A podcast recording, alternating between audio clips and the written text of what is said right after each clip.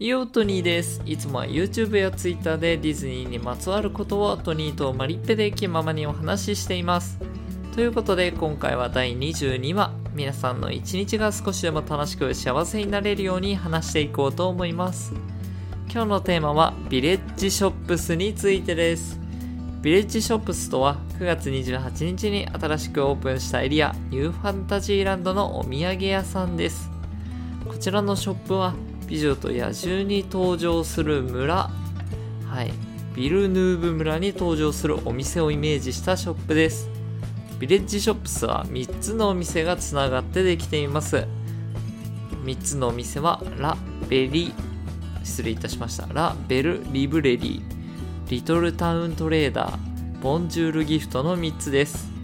まず1つ目、ラ・ベル・リブレリー。ベルの本屋さんって感じの意味になりますね。ちなみに英語でライブラリーは図書館ですが、フランス語でリブレリーは皆さんがイメージするお金を払って本を買う普通の書店のことを指します。この本屋さんはベルが毎朝本を借りに行く本屋さんをイメージしています。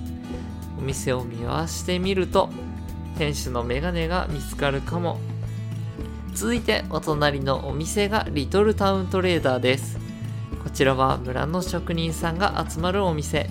職人さんの技術が光るお鍋などの金物、様々なハーブやカップ、いろいろな大きさのキャンドルなど村の特産品ともいえる技術が多く見られます。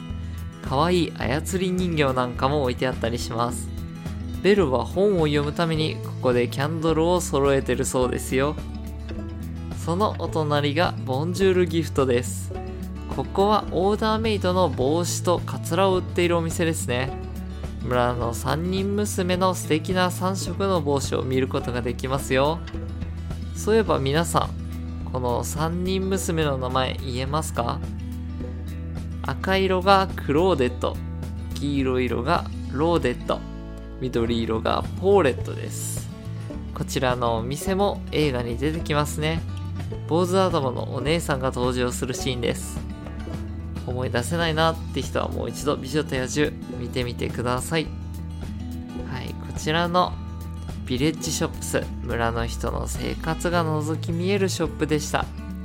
このベルが住む村はフランス・アベロンのコンクという町が映画の舞台、参考の舞台となった村と言われております。また、ベルの家がある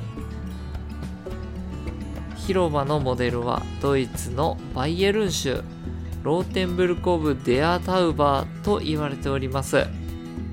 ベルの家があるのはドイツの場所なんですけどモデルとなってるのが、まあ、村自体はフランスなんですね。両方ともいつか行ってみたいと思っております。それでは今回はディズニーに新しくオープンしたショップ新エリアのビレッジショップスについてお話しさせていただきました。フォロー、チャンネル登録、グッドボタンを押していただけるとめちゃくちゃ喜びます。それでは今日はこの辺りでありがとうございました。今日も明日もこれからもあなたの一日がいい日になりますように。